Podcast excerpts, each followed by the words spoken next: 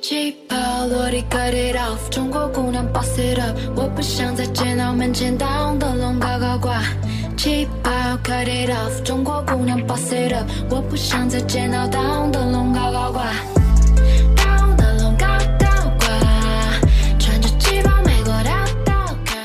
大家好，欢迎来到新一期的撕票俱乐部，我是唐小友我是 Lucia，啊。今天我们放弃了大卫魏老师为什么呢？啊，因为呢 即将迎来，哎，我们应该上线的时候能赶得上这个特殊的节日，希望赶得上。也不是特殊了啊。嗯，就是马上就要到三月八日国际劳动妇女节了。哎，我也是第一次在这个陆女士的科普之下，完整的听到了这个名字，大家是不是有一点意外？啊不瞒你说，我也是知道还有劳动两个字。能再重复一下这个特殊的节日吗？国际劳动妇女节，嗯，就是想到了一些女性发声的契机和这个机会呢，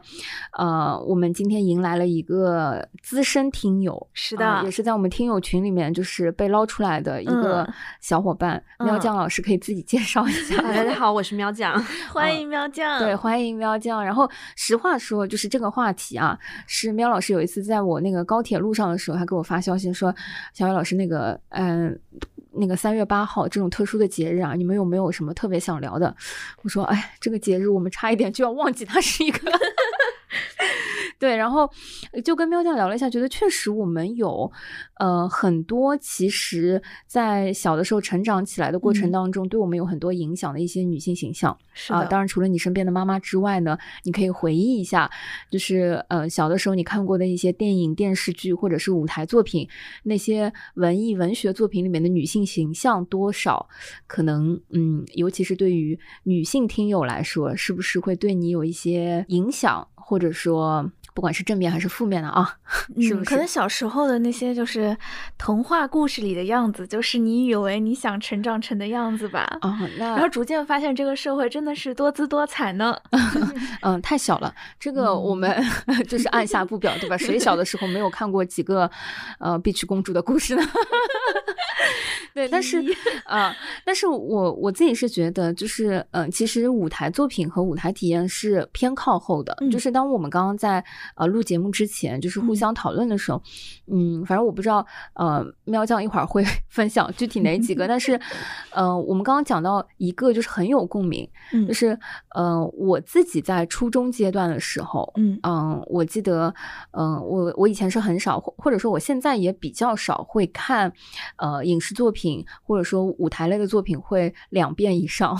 但是当时那个作品《飘》这个《乱世佳人》这个电影，我真的有看不下二十多遍，嗯，哇哦，然后以至于前前几年吧，不能说前一段时间，而前几年的时候有那个呃《乱世佳人》的音乐剧，嗯呃，在国内开始巡演的时候，我实在是害怕破坏我的这个童 年记忆，所以是最后没去看。就是愣是没有去。对竟然是这个结局，对，其实嗯。怎么讲？费雯丽演的那个，嗯，飘的那个女主角，就是那个形象，当嗯时对我是有呃很大的震撼的，就是觉得嗯说，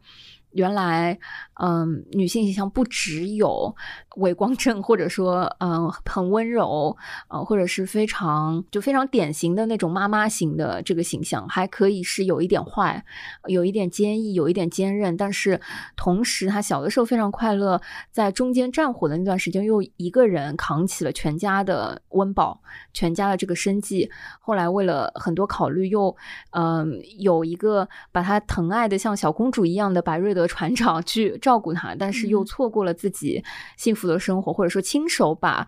嗯，我觉得甜蜜的生活放走的那样一个故事。嗯，对于初中的我那个时候来说，我觉得这样子一个偏复杂的，我我觉得有一点复杂的嗯女性形象，是那个时候打开了我一个。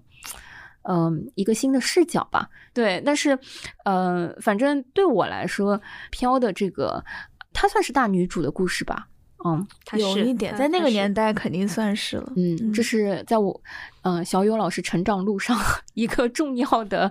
呃女性陪伴。嗯，因为我刚刚提到这个的时候，喵酱就是，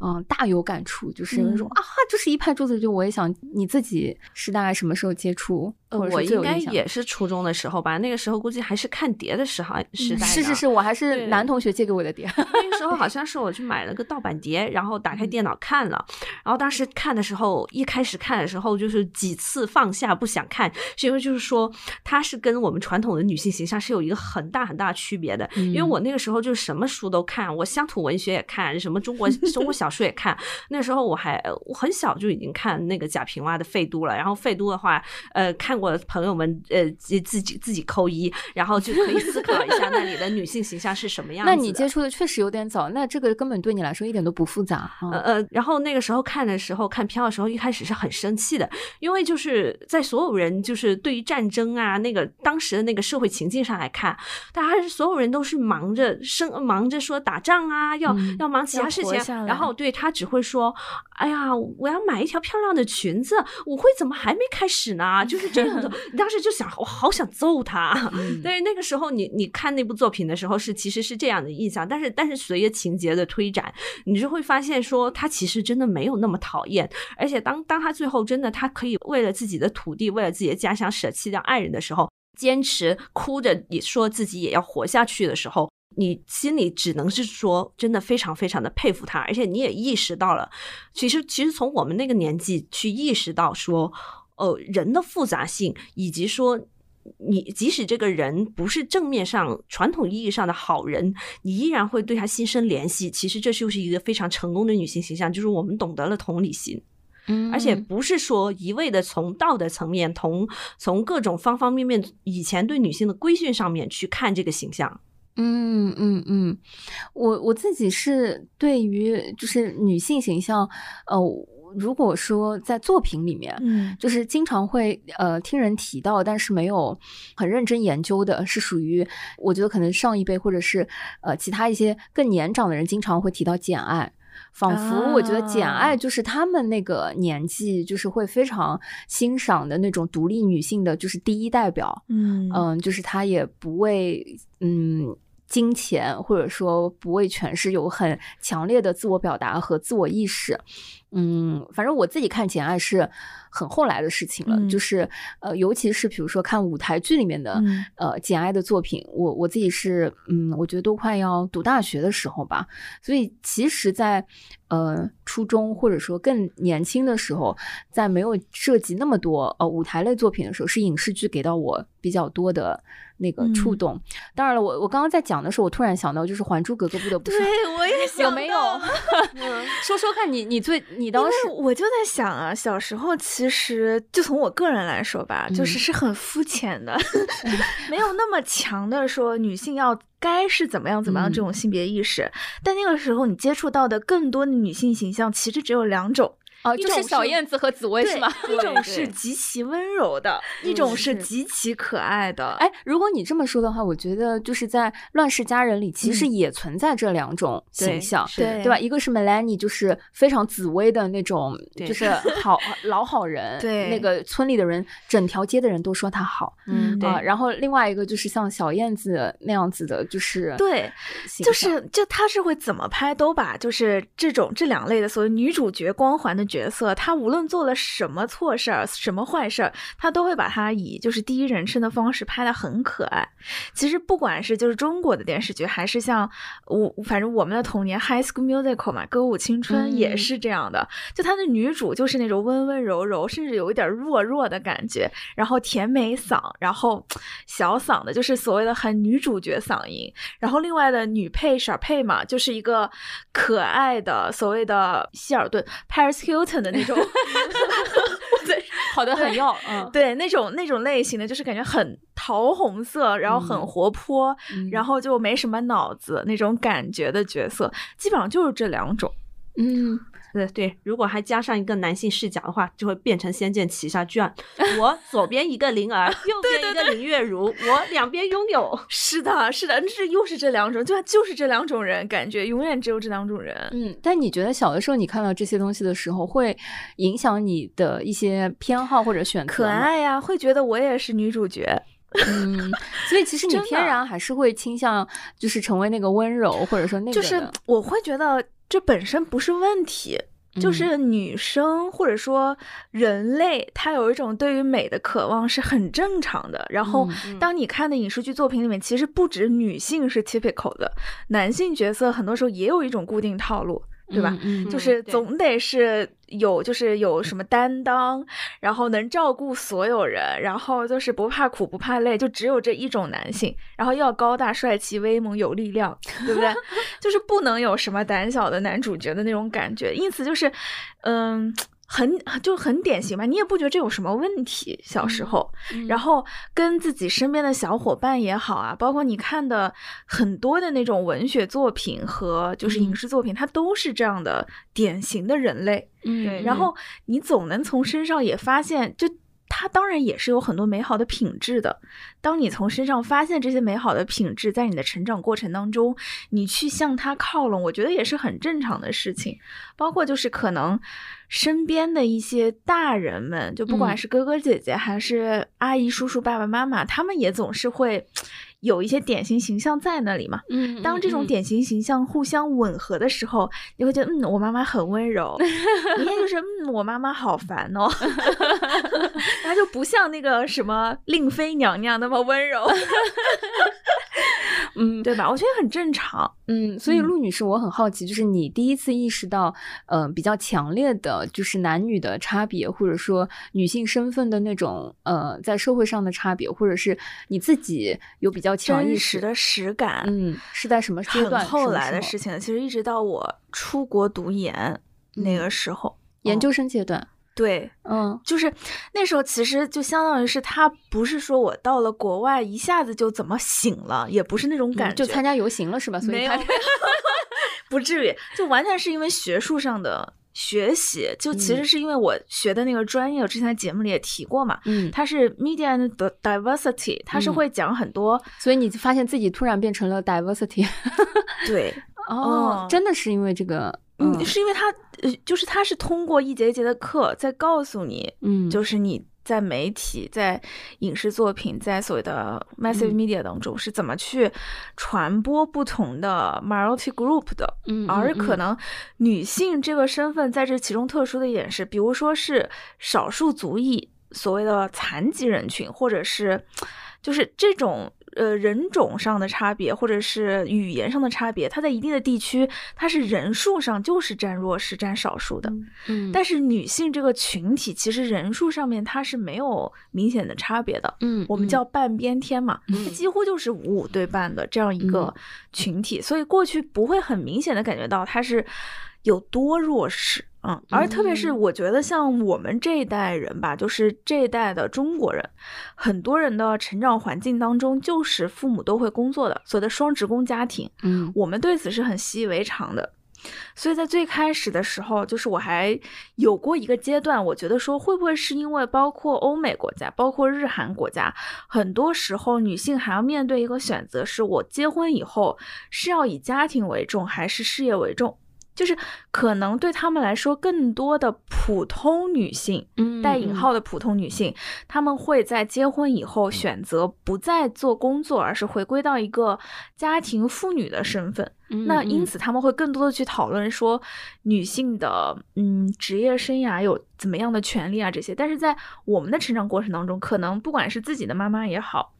还是身边的同学的妈妈也好，大多数吧，或者说很多都是在工作的，嗯，因此，嗯其实最开始没有，呃，意识到它是一个那么普遍的性别议题。嗯嗯，但是可能通过，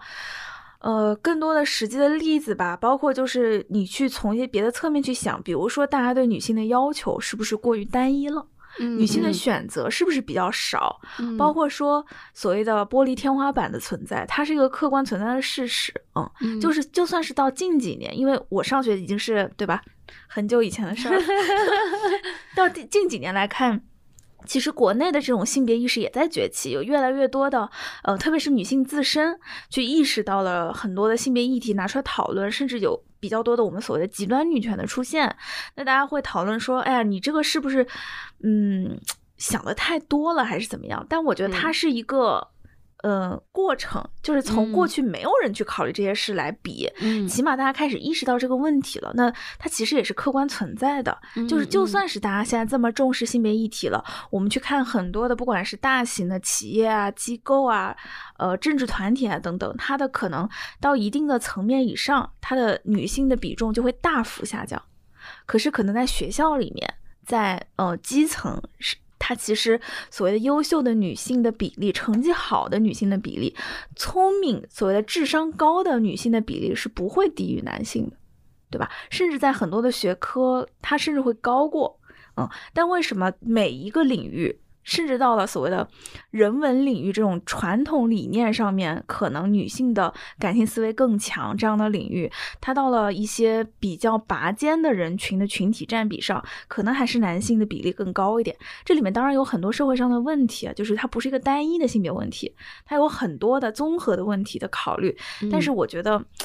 就是大家会慢慢去想，是不是现在这还是一个问题？它可能并不是像大家以为的那么不重要。嗯，了解。我我觉得听到陆女士的这段分享啊，不得不感慨，不愧是长三角地区成长起来的，嗯对对对对 就是那个女女同学，对吧？就是，嗯，嗯。我我觉得明显是，呃，可能因为，嗯，就开玩笑说，就嗯。是，呃，上海或者说长三角地区的女性是全全球范围内就是相对来女性地位最高的或者最平衡的这个地区，所以我很好奇，就是喵酱你自己对于呃男性、女性或者说两性议题和地位和女性成长的这个话题，你自己的意识的阶段大概？毕竟你也是一个在初中阶段就已经看贾老师作品的人。呃，我是因为真的杂七杂八看过很多乱七八糟的东西，然后小的时候也是一个非常叛逆的小孩，所以就是相对来说，在我们家的话，我的地位就还好，但是 但是但是我们是呃，我们是相对长三角之之外是南沿海封建地段。所以就，所以就是从小其实更，呃，我可能是意识会比较清晰一点的，就是因为嗯我从小是家家里也把我当当男，相对来说是当男孩子这样养大的，所以看到很多东西是我会下意识的意识到这是一种不平等，就是例如说。为什么呃都是女性在做饭，男性就不可以嘛？然后呃，我那不是我，家就是我爸做饭饭，你看，哎，来说了是是吧？封建地区啊，真的不是不是，就特别有一次，我那天看那个我们说爱情神话，我就说这里面真的是女人就没有怎么下过厨房 现在还好了，我小时候真的印象很深，我爸做饭多，所以我不是现在还是我爸做饭，你以为呢？退休了就不做了吗？这这不太一样。然后就是说，你像潮汕地区就很明显，啊从小被教导，就是说你一定要学会做女红啊，然后哦学会炒菜呀、因为你不然你这样子嫁不出去的。然后嗯家长就很想把这些话语塞到你脑子里去。嗯嗯嗯，他们也不是一个纯粹的性别观，而是一个实用主义的考虑，就是嗯就是他们发自发自内心的会觉得他，他他已经是上千年的规训了，就是说他就认为就是男耕女织嘛，而且他可能是一个分工的问题，就是他是从自己家里的就是女孩子成长的角度，会考虑说，我如果生了个儿子，我就会希望帮他找一个就是会做饭的女朋友，会做女红也不至于吧？是非常实用主义的考虑，会希望就是假如我是男性，我是这么去挑选我的人生伴侣的，那因此我希望我生的这个女儿她也能够达到这个标准。呃，然后他他还会觉得说，就是说很多时候就是说是呃饭祖饭，就是有点像油腻老男人那种家里的长辈，家里的长辈就很爱讲一些乱七八糟话。然后当你女以女性的身份去纠正他可能说现出现错误呢，他会觉得说你懂什么？就是嗯这种话其实就不是你说的那一种分工的问题啊，是各各种方面。还有一个就比较、嗯比较好笑的是说，甚至是族谱，它有的时候是。不乐意放女性进去，因为他就觉得嫁出去的女儿泼出去的水，你是不嗯属于这个家族这个体系的，嗯就很好笑。我我当时就真的是觉得这个是非常非常好笑的一件事情。然后我等到读大学的时候呢，就是我们学西方文学的老师正好给我们讲了两个非常重要的关于女性的观点，一个就是说是睡美人情节。这个睡美人情节就是大家顾名思义了，就是她是一直睡在那里，是等着王子吻吻醒她，嗯不只是睡美人，所有的被拯救，嗯对，是被拯救的一个，就是说女性可能是。就是可在很多的影视作品、各种作品之中，你都能看到这样的形象。包括就是说，我觉得很很好玩的一点是，呃，上海话剧艺术中心版本的《欲望号街车》给我的感觉就是说，他把很多他把很多那种嗯社会啊、种族方面的内容都切掉了，但是他突。保留重点嗯突出了，就是说，呃，布兰奇的这个睡美人情节，就是你会一直觉得说。他是搞不拎清的一个人，他好像一直都在沉浸在自己的世界里，或者是强调了自己的那一种甜蜜的，呃好，就是梦中般睡美人的叙事的，这个非常非常好玩。然后第二点就是说是呃以简爱为代表的罗切斯特先生说的那个阁楼上的疯女人的故事，嗯。这个故事其实谁都不知道真相是什么，只因为全程只有罗切斯特先生在说这件事情，所以这也是代表了一个形式，就是说谁在讲故事。对绝大多数的故事其实是男性在说的，尤嗯其是古代，你看中国很多那种书生和小姐的故事，就是非常非常的不合理。就是说，嗯为什么这个小姐突然间就会相中了这个穷书生？为了这个穷书生，就是没有见过世面呀倾朋友对，看过一些戏剧作品就，就能够感受到，就是因为呃小的时候的小姐就没有怎么出过门，她没有怎么见过世面，所以爬墙头的这也是因个书生啊为这个故事是书生写的，对，就是嗯纯粹是以很多穷书生的意淫，所以嗯写出来的版本都是这样的。嗯对，包括董永和七仙女，就是那么美的七仙女，就因为董永偷了她的衣服，所以被迫跟她在一起，就像极了拐卖。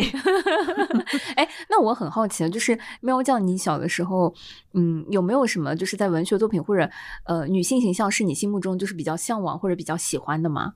嗯，呃，小的时候的话，现在已已经记不清了。就是我可以想到的啊，我我可以想到，可能是我小的时候乱看的某些言情小说。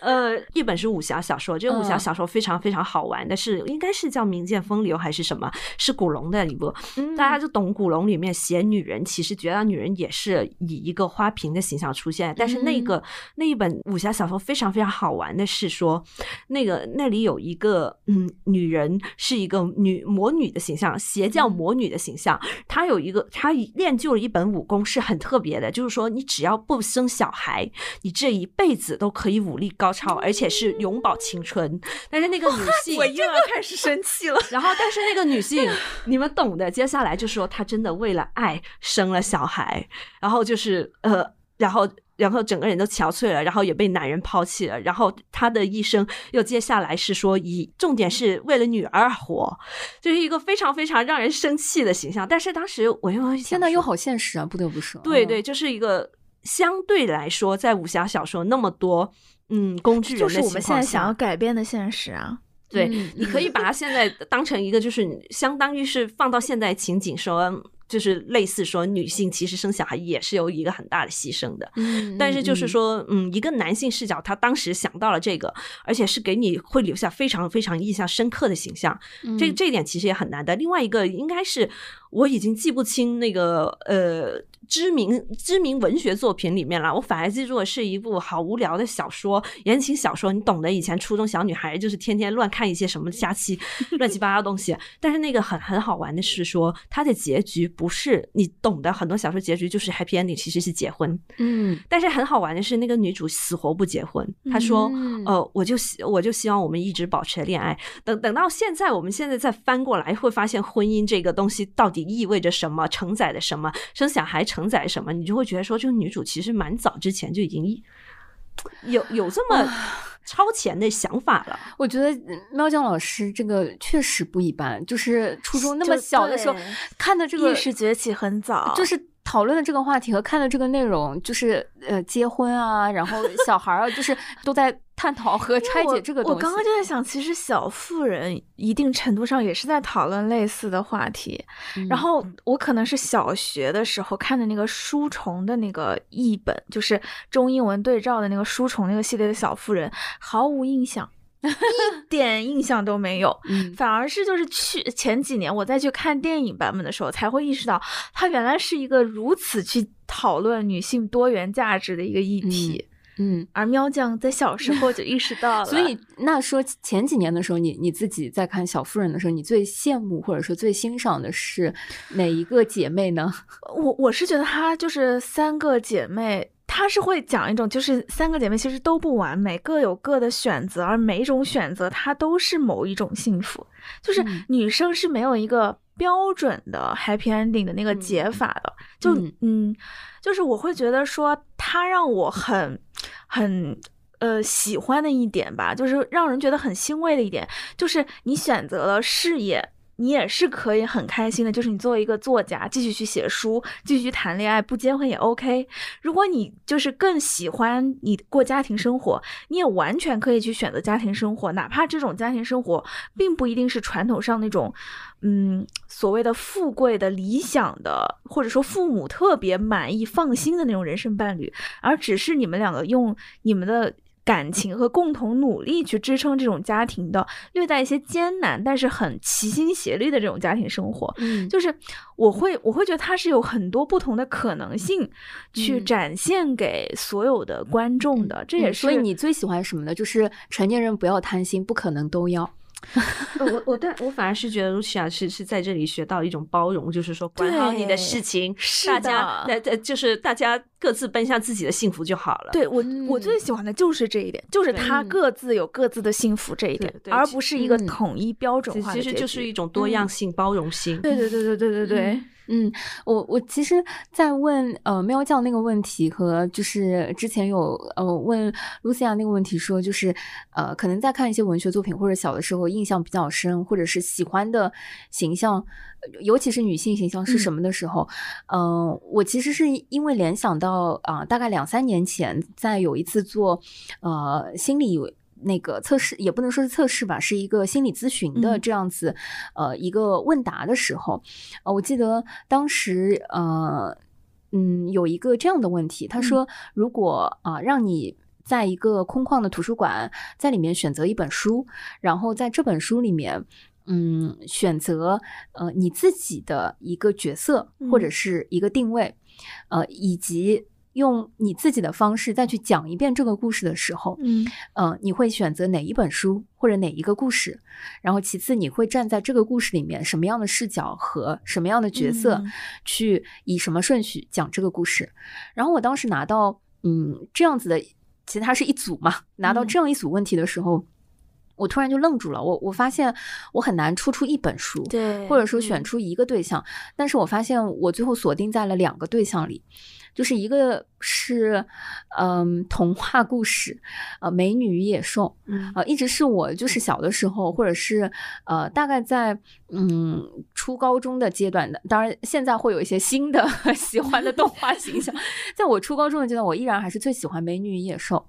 呃，然后第二个我当时锁定的？就是呃《乱世佳人飘》，嗯然后嗯、呃我自己选择《美女与野兽》那个呃。锁定它的故事主题的时候，我选的那个视角还是那个主人公，就是贝尔。然后呃，飘的时候，我可能选择的当时还是呃斯嘉丽那样子的一个角色。嗯后来我会发现，这两个角色或者这两个故事里面，它有一个共通点，就是这个女性的女主角，她小的时候都是跟她的父亲关系很好，或者说她小的时候成长起来都是受到了很多的关爱，然后经历了一些挫折和自己扛起，或者嗯，在《美女与野兽》里她救了她父亲，对吧？或者说在呃《乱世佳人》里她扛起了就是家庭的呃很多的生计等等，然后之后就是呃遇到了她非常喜欢或者说非常喜欢她的那个对象，然后可能相对不管是她有没有 happy ending，或者嗯。说怎么样，但是这是一个大致，至少他不是一个被吻醒的角色。嗯所以那个时候我会发现，哦，原来就是我喜欢的故事，或者说印象对我来说，就是影响和印象比较深的这个故事是同一个套路，虽然它看起来好像嗯是两个完全不同的故事。所以我我刚才会好奇，就是喵酱和露西亚的那个嗯选择的时候，我我觉得可能在。我们成长过程当中，潜意识里对于自己的走向、自己的性格成长里，会做出一些呃倾向或者偏好类似的选择。嗯，当我后来嗯，开始很喜欢看舞台艺术和进入到剧场的时候，我刚刚有跟喵酱提到过，就是，嗯，我印象最深的在呃舞剧或呃舞台现场，嗯、感受到最震撼的一个女性形象，大概是在呃二零一一年或者一二年的时候，我记得看的是呃一个陌生女人的来信，是黄香丽老师的嗯、呃独角戏。嗯其实我当时看的时候，可能那个戏已经有过两三轮了，呃但是那个故事本身，嗯、我其实最早看过。呃，茨威格的小说，哎，其实说起来也是一个男性在写女性想象，嗯、他情人的这样子的一个故事。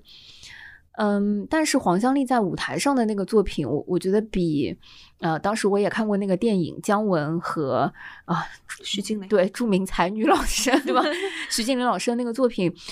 嗯、讲述方式我觉得非常不一样，就是。嗯，黄香丽老师的那个《一个陌生女人的来信》在舞舞台上的那个感觉，就是，嗯、这个女人的张力非常强，她的生命力非常强。嗯，同样是她非常爱那个呃陌生男人的这个形象吧，但是她不是一个纯粹等。其实这个故事讲述的就是等，也是等待。但是我我觉得那个版本给我的那种感觉是，嗯，女性的生命力和那种力量的冲击。嗯接下来我是不是可以辱骂一下同同样一个导演呃的另外一部作品了？有可能我们会有相同的共鸣。就是就是《恋爱的犀牛》，虽然说《恋爱犀牛》真的非常的经典，当时看的时候也觉得说是相对来说是可以的，但是真的非不得不说，那里面女性女性形象就是稀巴烂，然后就是就明显就是说是一个男性性欲望的幻想，然后每天就是说感觉就是这像像极了一个保安天天视奸他的访客，然后就是就是啊。就是就就是看着说啊，你也也你还在等你的男人吗？啊，他离开了，然后为什么你还不爱我？就是想像极想来就是男性的性幻想啊，就是这个女性完全就是空洞的，呃，就是欲望的化身没了。非常不得不说，非感到就是说这部知名作品里面的女女性就是个空壳子。但是你看的是什么版本，或者说你大概是在什么时候看这个作品？好几年前了吧，三四年前还是什么时候忘了。所以你你是在就是呃一几年三四年前的时候第一次看了《恋爱的犀牛》对对对，嗯啊，当然，当然，可能年纪小的时候看又是不一样的光景。毕竟当年，呃，十年前我看开心。看某 某部剧，某部说出来了呀剧，某部剧后面改编成电影的那一部喜剧的时候，看还觉得挺好笑的呢。毕竟还是第一次看到这么多段子集成呢。后面看，后面再多看几次，后面再多看几次之后，就疯狂想辱骂了，因为来来去去就是说充满了对女性的刻板，而且很喜欢拿拿女性来开玩笑。嗯，嗯其实我我真的是觉得有一些作品，其实跟大家看的年纪和呃看作品的时候，就是包包括演绎的对象，就是嗯谁来演，也是有很大的那个关系。对，嗯就是就提到这个话题了嘛，那我们就也说回来，其实很多的影视作品也好，舞台作品也好，特别是当那篇幅不够长，不不足以给每个人物以足够的。呃，空间去展示人物弧光的时候，确实很容易一些角色，尤其是女性角角色，她会变成工具人。就是会变成有很强的 typical 的那种形态，然后有的时候甚至是负面的，然后只是为了去推动一些男性主角的前进。哎，但是这么说的话，我觉得有一些作品里面，其实男性也会被赋予这样的工具啊。嗯是的，嗯，对是的，其实这个是，嗯，他是他是经典嘛？啊，对啊、就是大叔，或者说家里有一个嗯、爸爸，就是会有这样子的角色。但这你这个这是跟性别有很大的关系吗？或者说这个是我们都讨厌那些就是呃比较刻板印象，然后比较层次单一的角色，对是吗？对，嗯就是对刻板印象本身的，嗯嗯对，总的来说就是说不走心，就是创作的时候毫不走心，就是一些糊弄学。嗯，那我们就来说说对女性的一些典型刻板印象，哪些让你感觉 非常的不走心？印象超深，到现在都很气，影响了我对一部大作的评分的女性形象，就是戏台当中的夫人角色。救命啊！戏台真的真的是好多三大命！笑话啊，我真的 啊，我真的觉得大可不必，就甚至不不要设置这个女性角色，完全是 OK 的。设置了以后，反而让她变得整个戏都变油腻了。嗯，而且戏台戏台的升级版《惊梦》，男性形象就是男男主一号和二号形象非常丰满，女性全是个空壳子，依然是吗你会沉浸在说哇，他的那个两个男性形象怎么塑造的挺好的，思考来思考去还是有光好弧光的哈。但是女性就是说记不住了，她谁？呃，会嗯蒸馒头的妈妈啊、我有记得。我真的一个但都记不住。是起码正面了，是吗？嗯，因为是刘天池老师演的，真的演的不错。那必然是正面了。嗯哎，我我觉得可以，嗯、很很就是很深度的去聊一些，嗯呃，近期看到过你们喜欢的东西嘛，或者嗯说有印象比较深刻的女性形象嘛？为什么讲到这个？因为，呃，刚刚在讲到女性在舞台上的样子的时候，我突然 脑子里蹦出了那个叶普盖尼奥涅金的那个，呃，推着。呃，就是刚推着那个铁的床，然后大喊：“就是我恋爱了。呃那个高级了，对，就是，嗯，同样讲到，因因为刚刚讲的，比如说女性会习惯性的等待啊，或者是呃，就是恋爱脑，对吧？就是或者嗯说典型的，就是很。沉迷在情感的这种甜蜜里面不思进取，或者说就是引号的那种，呃，不是很很追求事业的那个形象。我突然就想到的是那个叶普甘尼奥涅金，就是在疫情之前看到的俄国版的呃那个作品，但是那个作品却就是让我的观感和那个印象非常非常好。当然不是说我有多爱那个呃角色，或者说认同他的价值观本身，但是整体就是他把一个非常真实的对于情感、对于恋爱想象，呃，就是。有有非常纯真的浪漫主义色彩的那种很真挚的情感爆发和整个命运在推动过程当中的一些不幸等等，就是我我觉得描述的有一种俄式的精准之美，就是印象非常深。嗯我忽然想到一个啊，就是那个沪语话剧《繁花》第一季里面的舒华这个角色，嗯就是因为我在想的一件事情是，舒华这个角色，首先啊，他其实篇幅不是很多的。然后他相当于是主角们的朋友当中的一个角色，而且是偏悲剧的一个设定。呃后来就是插队落户之后疯了是吗？那个角色，呃，对的是的你哦可以把它叫疯了吧？就是简单跟大家介绍一下，就是它属于是在发生这个文革之前，其实是一个很知识青年的一个少女的形象，然后是爱看书的，然后家庭也还不错的。那随着上山下乡以后呢，她是应该是呃被派到。就是被发配到东北那一带去了。那在这当中有一段比较难受的描写，就是刚刚就是小友提提到的疯了，其实就是他在东北以后有一段逃回上海了。然后整个状态就不是很好，然后，嗯、最后又其实又被抓回去了，还是怎样？然后，在这个描写之后呢，有一段就是对于留在上海的男孩子之间的对话，说他大概是很幸福吧，嗯，就是说真的好哆嗦哦。就是说，他可能是不管是他是怎么样吧，就总而言之，他肯定是被抓回去，在东北可能物质条件不是很好的地方，进入了一个不是很快乐的婚姻生活，甚至有了小孩儿，才会想要逃回来嘛。但是。被说他可能是太幸福了这一段，其实，在戏中，在这个剧当中，结合当时的一个环境，他有点像是留在上海的这些人在劝自己，不要去想最坏的可能性，但他同时也是在让看戏的观众们去想，是否是有婚姻有小孩就是幸福呢？其实我当时听了之后就毛骨悚然，因为他那个时候说的好像是说他生了小孩，嗯，然后在东北每天干很多很粗重的活，然后你嗯就说这种就是幸福吗？觉得对，就是他他的这种环境是有种很强的，呃，这些在说这句话，他可能是太幸福了，这句话的人也是在自己骗自己。对他这种传递的很强，其实正是表达了创作者一种反面的想法，嗯嗯就是是否。这这是在幸福呢？就是我觉得他就是一种可以让大家更多的去想这些，嗯、女性是不是只是一个结婚的工具而已的这样想法的一个设定。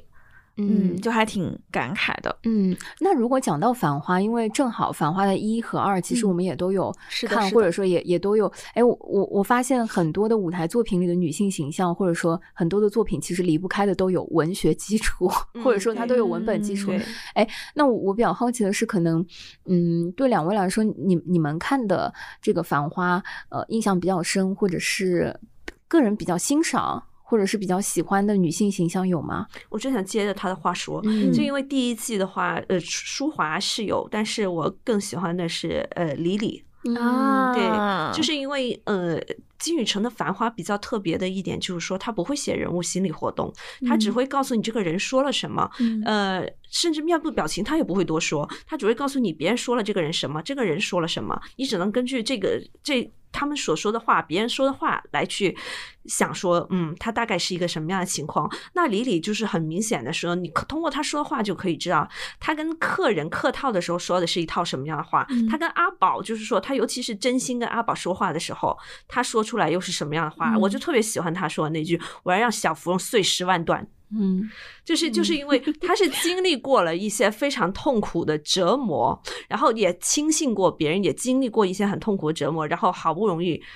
上岸的一、嗯一个这样的女性，这样的一个女性形象，就是相当于也是得到了一个稍微比较好的救赎吧。但是但是你你每次就会看到那个娃娃的场景和她每天晚上睡不着着觉的那个场景之后，你就会说，虽然说她表面上真的看起来云淡风轻，对谁都很好，但是你又又会觉得说她私底下非常心疼她，她有一种特别坚强的感觉。对。特别坚强，但是又很容易破碎的那种，就是说，她是撑着不让这个玻璃碎嗯的感觉。嗯，对，然后后第二季的话，其实我印象深刻的是小琴，嗯嗯嗯，小琴也是一个，就是说，据说是男性观众和女性观众得出来的结果截然相反的。就是说，女性有一些女性会觉得说她有点像绿茶婊，但男性就会觉得说啊，她就是一个。呃，很温柔的女性啊，然后，但你你从这个角度上看，就可以看得出来，为什么就是淘淘会愿意为了她出轨。嗯。但但是但是你你相对来说是，我觉得是从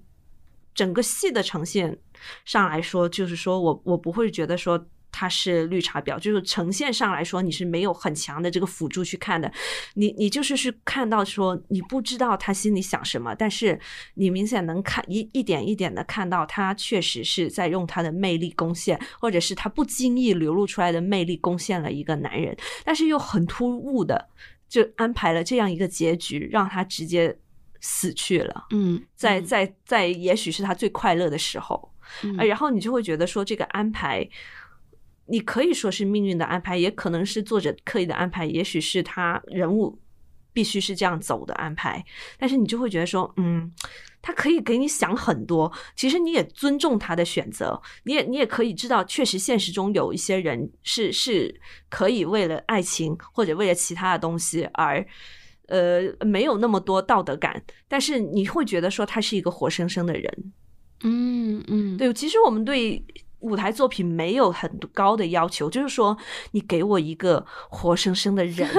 就行，我不管他是好的形象还是坏的形象，就你别扁平化，就让我看完这部戏、看完这个剧之后，我一点都想不起来他谁。嗯，就这样就行了。就例如说，我举一个更呃本人更嫌弃的例子，就是说，呃，《沉默的真相》，虽然他真的歌唱的不好听，然后整个故事，他这个故事上呃，可能是大家观点不一样吧。真的，我本人是非常嫌弃的。然后就是说，或者是这个剧呢，呃，最后结尾又很拖沓，但是他真的有，他有一点很好的地方，真的就是说是那个玲玲那一首歌，嗯或者玲玲这个形象，就是那个花这一首歌，对，这首歌真的就是唱出了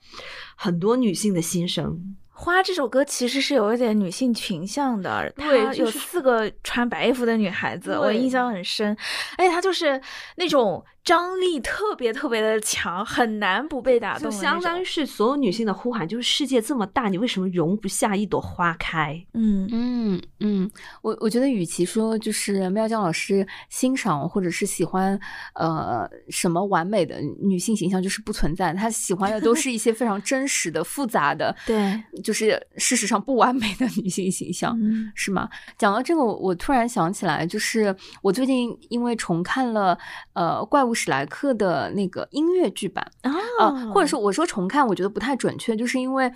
嗯。其实我觉得，在我自己的成长过程当中，就是动画片扮演了非常非常重要的角色，而动画片很多时候都会讲王子和公主的故事。嗯然后，《怪物史莱克》是我觉得，呃，可能看动画片的时候第一次意识到，原来公主可以不是最后变成公主，而是以一个怪兽的嗯 方式去结尾的。然后，我最近呃第一次去看了呃那个《怪物史莱克》的音乐剧版的官摄。嗯其实这个官摄很多年前就有了，但是我一直都没有看过，觉得嗯听这个名字好像不怎么，就是哎就是没有想到看嘛，嗯。对了，但是我这次看了之后就觉得真的是非常非常非常喜欢，就是爱不释手。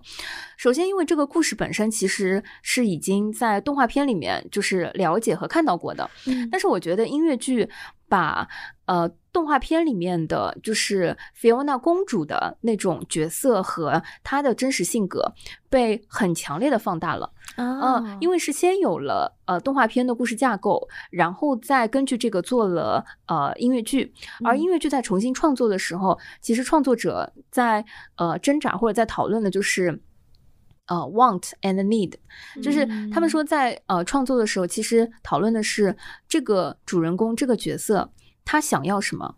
他真正的需要什么。如果拿史瑞克来说，就是他想要的可能是你们谁都不要理我，我是个怪物，我要离你们远一点，就是不要被打扰，我只要拥有我的臭沼泽就可以了。然后他其实需要的是呃关爱，或者说他其实会需要很多的这种朋友啊等等。嗯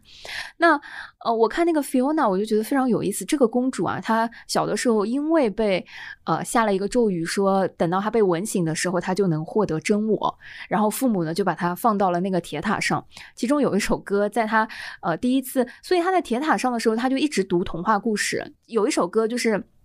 有三个年龄阶段的 Fiona 穿着类似的绿色的衣服，先是一个大概十几岁的小朋友，嗯。然后是哎十几岁不行，这样吧，八八九岁，因为要把这个年龄 差距的画面感拉开啊。嗯 八九岁的小朋友，先是看童话故事说啊，嗯、王子会来救公主的啊，然后他们就会离开城堡，幸福的生活。然后他就在幻想，到了十十六七岁青春期的时候，他还在翻这个童话书，在唱这个歌，但是他没有等到，就有一点生气，有点难过。到了他成年的那个 Fiona 公主出现的时候，就这首歌就是三个。不同年龄阶段的公主都一直在她的铁塔上看童话故事的书，在等她的王子，然后就一直没有等到，以及就是成年的 Fiona，她唱着唱着就会把那个童话书撕掉，因为她没有等到，她非常的焦急，都是假的，对，然后但她其实真实的性格是一个有一点女汉子，有一点强的性格，嗯、所以这个女汉子这个词不好，嗯，那怎么说呢？就是有一些啊、并不是传统意义上温柔的那种性格吧。嗯就是想象当中的标签化的温柔。然后当那个史呃史瑞克救了他之后，呃，然后他们两个人有有一场就是 duet 双人的那个嗯对唱，非常有意思，就是说。那个史瑞克就说你：“你作为一个公主，其实你从小养尊处优，你也没有遇到过什么困难哈，真的是不通人情世故。”然后这个公主马上就说，就是她就开始呃用演唱的方式来表达，是说你能理解从小就是被关在一个城堡和监狱里面的生活吗？嗯你能理解就是从来没有朋友，然后一日三餐都要自己做自己吃，然后嗯 就不停的是在等待的这个生活方式吗？嗯、你就是那你能理解小的时候就被父母送走，然后父母不在身边的这个例子吗？嗯、然后这个时候史瑞克就讲说，他说其实史瑞克自己小的时候也是被父母送走，然后一个人在那个沼泽地，然后没有朋友等等，嗯就我觉得嗯、非常有意思，就是这个公主啊，她有一点就很像嗯。一些典型意义上，我我从小就是看这个童话故事，就是典型公主的那个形象成长起来，仿佛是一种嗯新的观念，或者说替我们，或者说陪伴我自己去破除那个故事的那种成长经历。嗯就是我以前一直觉得。公主可能就是那样子的一种生活方式和形象，以及女性形象。然后当看到 Fiona 那么可爱，这然后呃这个音乐剧里面还有个桥段，就两个人憋在一起比放屁，就 就好可爱，你知道整体的那个呃，画风就是一种比较偏呃现代女女性的那种视角和形象。然后当她去选择最后爱人是选择真爱还是选择要呃嫁给一个所谓的国王的时候，嗯。很多那个里面的挣扎选的是非常真实的，就是她害怕被呃这个怪物看到她晚上的那个样子，她也害怕让人被人知道她不是完美的那个公主，嗯，所以。他在做很多尝试和很多的所谓的伪装吧，然后最后还是选择亲吻他真正真爱的那个史瑞克怪物的时候，才发现自己也是个 怪物。就是，嗯，我觉得他不是典型意义上的 happy ending，嗯，是那种就是你放下了一些呃表面的东西，或者说不重要的东西，或者是呃世俗意义上的东西之后，你才会获得所谓的真正的就是你的真爱或者是快乐等等，就是。总之，我我觉得我小的时候去看那个动画片的时候，我我主要还是觉得颜色好看，那个绿啊，对我真的是有 印象深刻。对，然后这一次去看那个嗯音乐剧的时候，我会觉得更多的是被故事和里面的唱词和里面的一些表达所打动。嗯，就是我觉得这一次有有真的被看懂，然后我觉得哇，这个 Fiona 真的是。可爱 就是漂亮。我会就是从这个我会联想到，确实很多作品都是想要去冲破一些固定思维的。就不管是这个怪物史莱克，还是像 Wicked 魔法幻女巫也是嘛，它其实也是一个非典型的女主角的形象，而且。很很明显，这个是有意识去设定的，就是有意识的要，因为像他面对的受众也是更多年龄更小的小朋友，让大家知道长得好看并不是唯一的可能性，就是是去接受就是多元的审美啊，多元的价值啊，包括就是，嗯，大家都可以有各种形式的幸福。然后再比如说现在小朋友去看的那个 Elsa 嘛，就是 Frozen。其实也是这样，就是它很明显是为了要设置一个跟传统的或者说 stereotype 不同的女性角色，而设计了这样一个呃 Elsa 这样的女性角色。她明显是与传统的那种童话故事的女主角完全不同的，而实际上他们也确实在影响更多的小朋友去建立不同的性别意识啊、呃人生观啊、价值观啊，就就是。我觉得就是大家是身上是带了这样一种使命感，哎在做这些创作。真的，我我觉得动画片真是一发不可收拾。就是，呃，迪士尼近近年，我觉得已经没有再看到任何什么王子亲吻公主的这种这这种故事桥段了。嗯，即便是呃，今年我觉得那个我我选了中文版，就是看的真的有点无法 下咽的魔法魔法满屋，魔法满屋，魔法满屋那个作品也是一个小女孩儿，呃。这个单枪匹马吧，或者说就是他自己的坚持拯救了全家的命运等等，然后再往前推，之前我们看那个呃，不管是很早。呃，对，寻龙传说，对吧？然后也是小女孩和她的龙，就是好酷啊，在那个沙漠还是什么地方，就是拯救家族。是的，在在之前什么 呃，风中奇缘啊，然后花木兰，哦哇，是不是从花木兰开始，整个迪士尼也也开始走向就是 Frozen 开始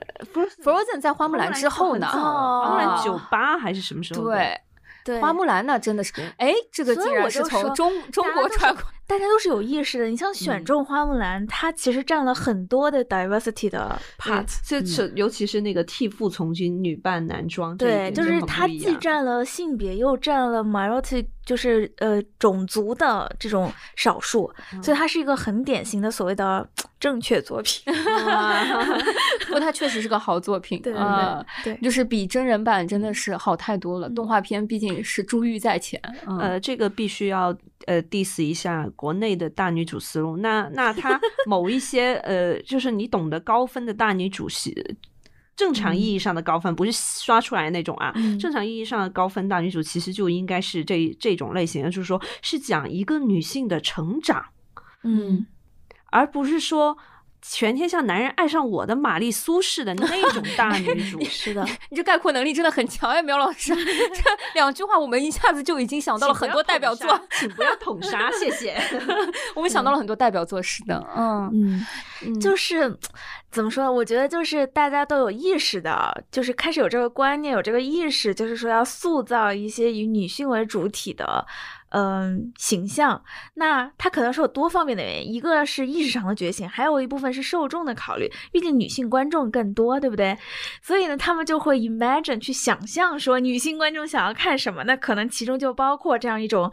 玛丽苏的题材，就是我们。嗯，不能否认说人家的出发点是这样子的，只不过就是会觉得有一些打着大女主的外衣，但是呢，她的女性角色还是很单一，甚至是过于趋近完美。而且比较可怕的是，你会觉得说女性这个这种玛丽苏大女主可怕的地方是感觉女主是没有解决问题的能力的，是她身边她是靠她的个人魅力引诱身边的男人帮她解决，那最后不是还是？另外一种的男权意识嘛，这是一种对，这是一种类型。嗯，就是也挺那啥的。然后我觉得现在的观众已经越来越不买这个账了。对对对。所以现在这样子的作品在逐渐的变少，这是 kind 就是某一种程度上的进步。对。然后就出现了另外一种，就是全能女性，就你既要长得漂亮，然后要家庭幸福，然后要爱情美满，同时还职场强人。这样的人还不只活在影视剧里。说实话，如果我打开小红书，我觉得他们每天都活在超多这种人设。真的就是，实实话说，我觉得真的我看着都累。对我，你你刚才说那个，我就瞬间想到那个顾家，顾家就是 全能性，真的看着就累，就是，唉，他也很累啊。对啊，所以我我现在就会觉得，就有的时候就是看到有一些更清新的，呃，大女主的题材，就是她可能对于女性的要求没有那么的高，她可能就是会塑造。不同的类型的女性，但是她们都很真实，然后让人觉得很有那种共情的感觉，就是其实还挺好的。嗯，哦，就比如说前段时间我看那个，呃，大豆田永久子。就所谓大豆田与她的三名前夫，那个那个女主，其实我感觉就是现在国产电视剧中比较少见的一种女主，可能长得也不是特别漂亮。嗯，然后呢，嗯，都有三个前夫了，对吧？那明显就是婚姻生活也不是那么的传统意义上的美满。她甚至最后的结尾都没有跟其中任何一个人复婚，嗯，就是选择继续过一种。新式单身的生活那种感觉，然后可能他虽然看上去外表光光鲜，是一个公司的老板，但他其实有很多的碎碎念，就是他并不想做这个老板，而且做了老板以后还跟自己原来的闺蜜的关系变差了，因为。就就是他那个，就他写的很真实，就是本来两个人是好朋友，其中一个人因为原来老板的过世被托付了这个企业，然后另外一个女生呢就开始觉得有一点点不服，这是正常的嘛，对吧？大家都很强，我觉得会有不服，甚至有一些嫉妒的心理是很正常的。那两个人就会逐渐的心生这个 嫌隙，然后就会，比如说原来大家一起吃饭的，然后慢慢带外卖的时候就不会叫你一起了。这种感觉，然后那个女主就会碎碎念，就会觉得 为什么他们都在分好吃的，可是没有人带我？为什么我一个老板的工位就要离他们这么远？然后就是很孤单，就这种我都是觉得很真实的，就是很有人性，然后就很可爱。嗯，你这个让我想到，就是前一段时间，嗯，我我在看那个。韩剧三十九，嗯，就是呃，三十九是就是跟玄彬老师结婚的女演员 哦，孙艺珍，对对对，这么说吧，呃，我觉得三十九是那个嗯，反正最近非常热搜体质跟这个玄彬老师结婚的孙艺珍老师，对吧？就是永远的，就是美颜青青春少女颜的那个最新力作，就是三十九嘛。我本来想说，哎，就是看一个呃，不能说是中年女女性单身题材的这个话题，因为。里面还有我，呃，之前看那个，呃，《机智的医生生活》里面非常喜欢那个田美独老师，就是一起演那个三十九嘛。但这个戏啊，真的是看了前两集，我已经 有点想弃剧了。嗯，就是，嗯，三十九岁单身，事业有成，然后身边还有人爱你，就是有又有非常紧密的闺蜜关系，然后就是过于梦幻。哎，就是我觉得真的是，可能主要是靠就是孙艺珍老师长得好看吧。嗯但是同样就是对这个类型的韩剧，为什么会有一些期待？是在之前去看《浪漫体质》嗯，呃那个韩剧的时候，他那个酒鬼都市女人，嗯，酒鬼倒是现在最新的我都没有看，但是之前嗯看《浪漫体质》的时候，我觉得他讲呃编剧生活，讲嗯这种就是、呃就是三十岁女人的呃那些就是亲友关系和自己的工作状态和爱情生活的时候，那种都市奋斗女性 也没有那么奋斗，就是。有很多很多的缺点，就是跟父母意见不合，或者是缺钱、躺平、嗯。脱稿，然后嗯，爱吃宵夜，呃，吃 完了很很后悔等等，就是反而是这些，我觉得越有缺点越不完美，然后呃越平时的部分，嗯、会让我觉得嗯，包括里面的女主角她的对象，呃，是《请回答一九八八》里面的呃大哥，就你能想象，也不是典型的帅哥那种、那种模式，就是不好意思说，一讲到大哥，我现在脑海里浮现的是他穿的那个僧侣服，拿着一朵莲花的表情包。哦，所以那个就是那个大哥。对，好的，所所以就你你知道，就是说，就是浪漫体质这这个选角啊，嗯。就你已经能脑补出他这部戏的这个方向，就是非常的质朴。但是，就是因为他这种就是轻松幽默那那对他他是轻松幽默的那个挂，但是他整体我觉得就是，呃，因为小的缺点和小的缺陷，所以才使得这个剧真实，或者说才嗯使得这里面的女性选形象，我觉得是不悬浮的。嗯就是是那种，嗯、我身边的朋友，呃，然后是很可爱的人，嗯、就是是我够得到和以及就是，呃，我觉得我也想回去煮泡面的那种嗯 情绪和感觉。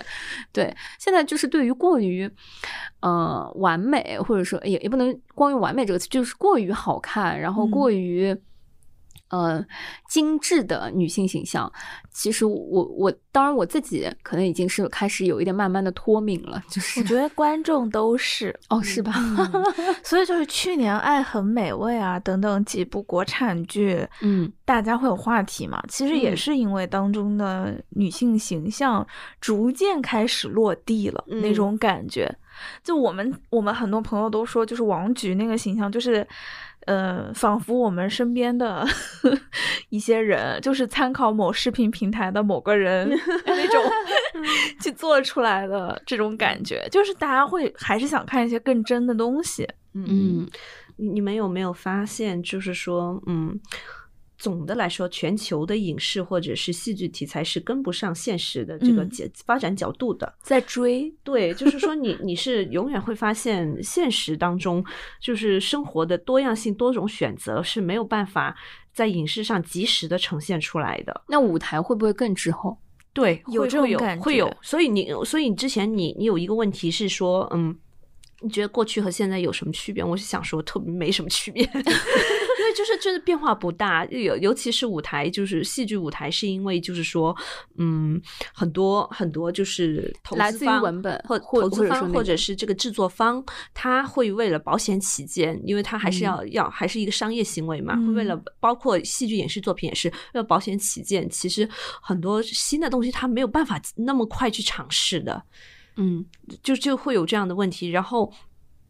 其实我特别想说的是，很多职业剧，尤其是关于女性多样性职业的剧，是没嗯。有在、不能在现实当中体现出来的。你嗯其实看很多以往的经典作品，就是呃，就是或者是经典人物好了，就比如说莫扎特，你记得的是莫扎特，但是其实莫扎特的姐姐据说也非常的有天赋，嗯是但是是因为那个时代对于女性职业的限制，她没有办法是出去说我做一个职业的钢琴家，没有古在过去是没有一个职业的女性钢琴家或者是什么音乐家的，没嗯有。就包括简·奥斯汀。简·奥斯汀虽然说他写的故事那么浪漫嘛，但是你想想看，那个时代他能干什么呢？他没有什么东西干，他也只能写作。写作，而且写作的时候他还不能以一个女性的名字出版，他必须还得先套个男性的名字。嗯，都是这样的时代。嗯，所以当我们看到阿加莎这样的作品的时候，就非常期待，然后发现还是只是用了阿加莎这个名字在讲她失踪的那十几天里面跟别人谈恋爱的故事的时候，我真的是有点崩溃。气。对，是，唉，说到这个就只能推荐一下《春逝》了。我觉得，嗯，原创的剧，尤其是讲女性科学家和学者的这种故事，还是是嗯嗯，对，这种已经是很好了。你想想看，还有以前的那一种，就是说，呃。甚至是像罗丹的情人，不就是说说罗丹很多作品是他的情人也有帮忙做创作吧？你想想看，当你看陀思妥耶夫斯基传记的时候，你会发现陀思妥耶夫斯基的第二个妻子是他的抄写员，就是说他欠了很多债，所以他必须呢得请一个抄写员，他口述，别人帮他打字，也而且而且是说他以一个最省钱的方式啊，就是这个人成为他的老婆。是不是觉得这这是不是很可怕、细思极恐的一个？就是说，确实他是一个非常牛逼的作家，但是他的他他某部分也牺牲了他自己，就是说是利用了他妻子的便利性。嗯嗯，哎，那最后我我觉得可以分享一个。嗯，其实我们刚刚已经陆陆续续在分享很多，觉得心目中很很不错的，或者是很欣赏的文学作品，嗯或者说艺术作品里面的女性形象。嗯。我觉得不如，嗯、把机会在最后给到我们的嘉宾喵酱老师吧。嗯。嗯，可以，你可以推荐一个呃你自己最喜欢的，或者说嗯。最、呃最推荐大家可以去了解和看一下三八。妇女节这一天重温的作品，呃，在三八妇女节重温的话，可能我还是要推荐一下我的初心音乐剧，就是德德奥音乐剧《伊丽莎白》啊因为因为就是大大家想到那个就就会想到说那一首歌，我只属于我自己，就是希望大家永远要 坚持忽然有点可惜大卫不在，他很喜欢伊丽莎白。嗯对，就因为就是说，你你想想看，这是这是就是一个纯粹为自我而活的一个人，嗯就是就是希望所有的女性都能想到这一点，先想自己，再想其他别的。嗯可以嗯，给小友也一个机会，小友推荐一部。对对对，你去想啊，我真的想不出来太多了，我现在脑壳疼。因为没有像讲到伊丽莎白的时候，我跟你说，我突然脑海里就是蹦出来，天呐，也是音乐剧《马蒂尔达》一个，哦，是是是，就是我露西亚鼓掌。对我我我就是说，嗯，如果是小朋友或者说大人去看马蒂尔达，我觉得，嗯、都会有很深的那个触动，或者说，嗯，尤其适合小朋友看，多读书总是总是没错的，或者是对于一些女孩子来说，其实我觉得我们都还是相对幸运的，嗯嗯，因为嗯、呃我明显能感觉到，对吧？陆公主就是根本没有受到这个影响，这个启蒙啊，真的是有点晚。然后，嗯、但是当我在看马蒂尔达的时候，我会发现，其实不管是在世界的任何角落，或者说在任何一个时间段，其实对于小朋友来说，他能接触到的环境就是家庭、周围、学校啊、朋友等等，他都有可能会遇到这样那样的，嗯、不舒适，或者是不公平，或者是别的。但是，嗯，尤其当一个女孩子，嗯，她要自我成长和嗯自我发掘的话，嗯，当没有很多外力可以去嗯让他依托和助力的话，书本或者说他自己内心的力量是非常非常重要的依托。嗯，我觉得马蒂尔达是一个，哎，就是非常动人的童话和励志作品吧。就是，嗯，尤其是马蒂尔达，我当时看那个巡演版本的时候，最最感动的是下半场开场的第一首歌，就是如果我长大了。呃，就是坐在那个秋千上，就是集体在唱的那个，就如果我长大了，我想怎样怎样。如果我长大了，等等等等。那他其实唱的很多，嗯，我觉得不管是在任何一个年纪听到那样子的旋律和童真的那个表达出现的时候，其实他大家都会反思说，你真的长大了之后，你有没有 嗯获得这些？嗯，嗯，好的，那陆女士，你你分享一个，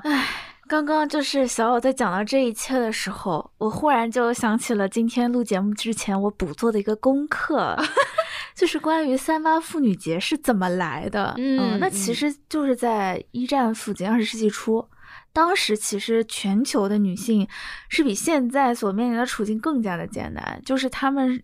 连选基本的选举权都没有，然后其实他们在不管是生活中还是社会上的声音是不被听见的。然后，但是与此同时，因为呃世界上的工业革命使得他们也必须要从事大量的廉价劳动，因此他们再加上又经过一战，其实那个时候俄罗斯有很多的妇女战死。嗯，所以其实，在那个时候，也是包括反战、包括社会党、包括一些所谓的极端女权共同的推动下，才开始一开始在二月底，然后逐渐到了一九一四年的时候，才变成了三月八日。呃，通过反战女性的反战游行，才开始有了这个妇女节的雏形的建立。而实际上，在在当时到了一九一七年的时候，因为也是因为。纪念这些战死的妇女，在三月八日举行了游行，然后才掀开了二月革命的序幕。然后在四天之后，沙皇退位，才开始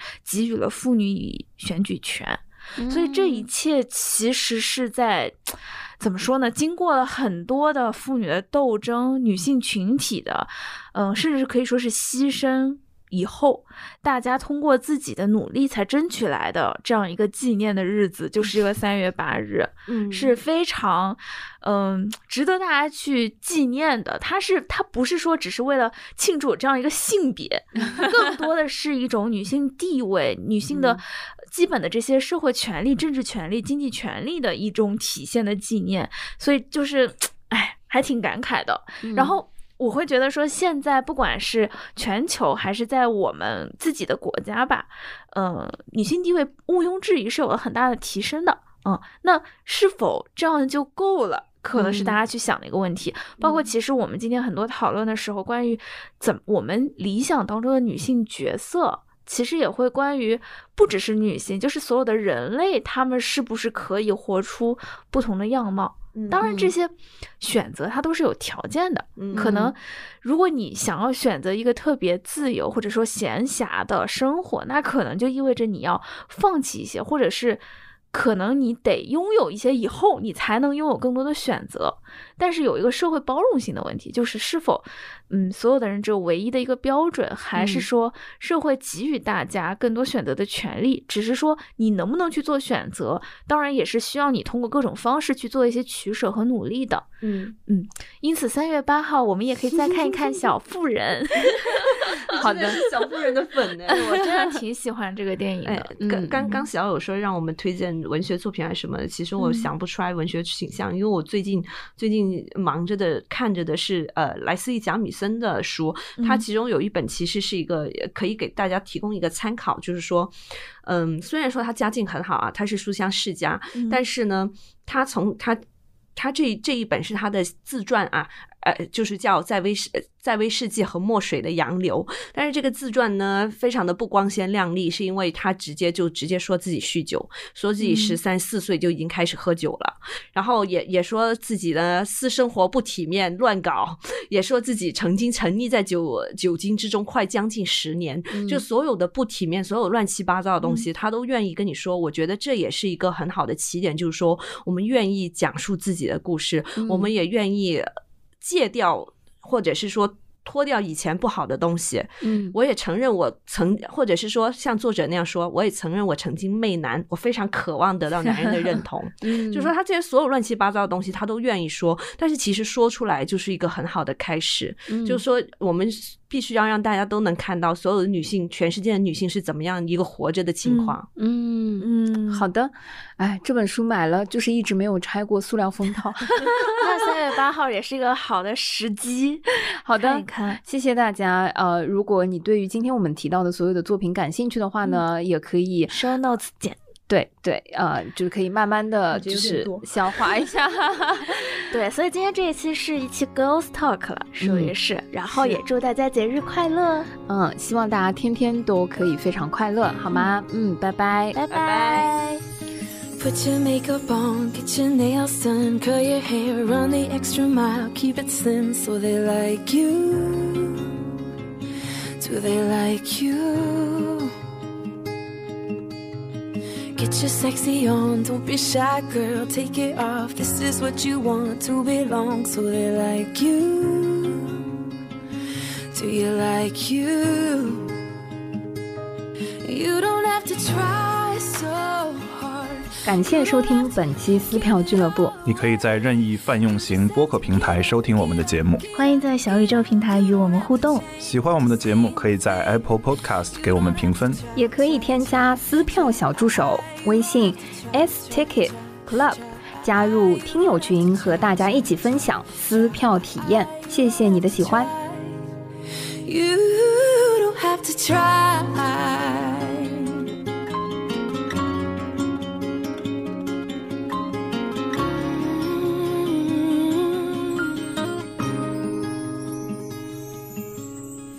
Get your shopping on at the mall. Max your credit cards. You don't have to choose. Buy it all. So they like you. Do they like you? Wait a second, why should you care what they think of you when you're all alone by yourself? Do you like you? Do you like you? You don't have to try so hard.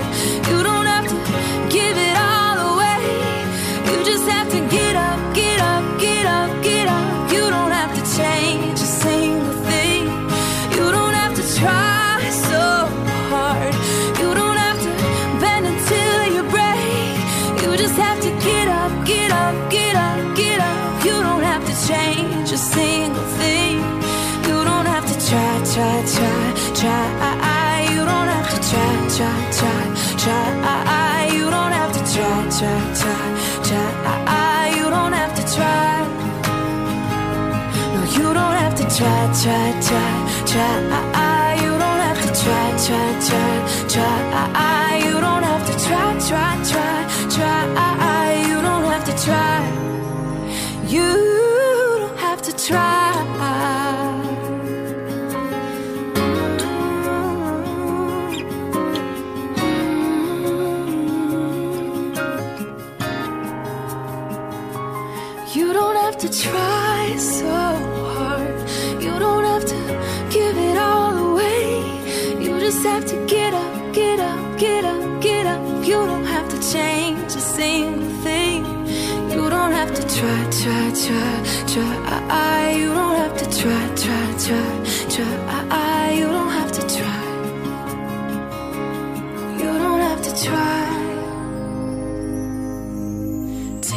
Take makeup off, let your hair down, take a breath, look into the mirror at yourself. Don't you like you?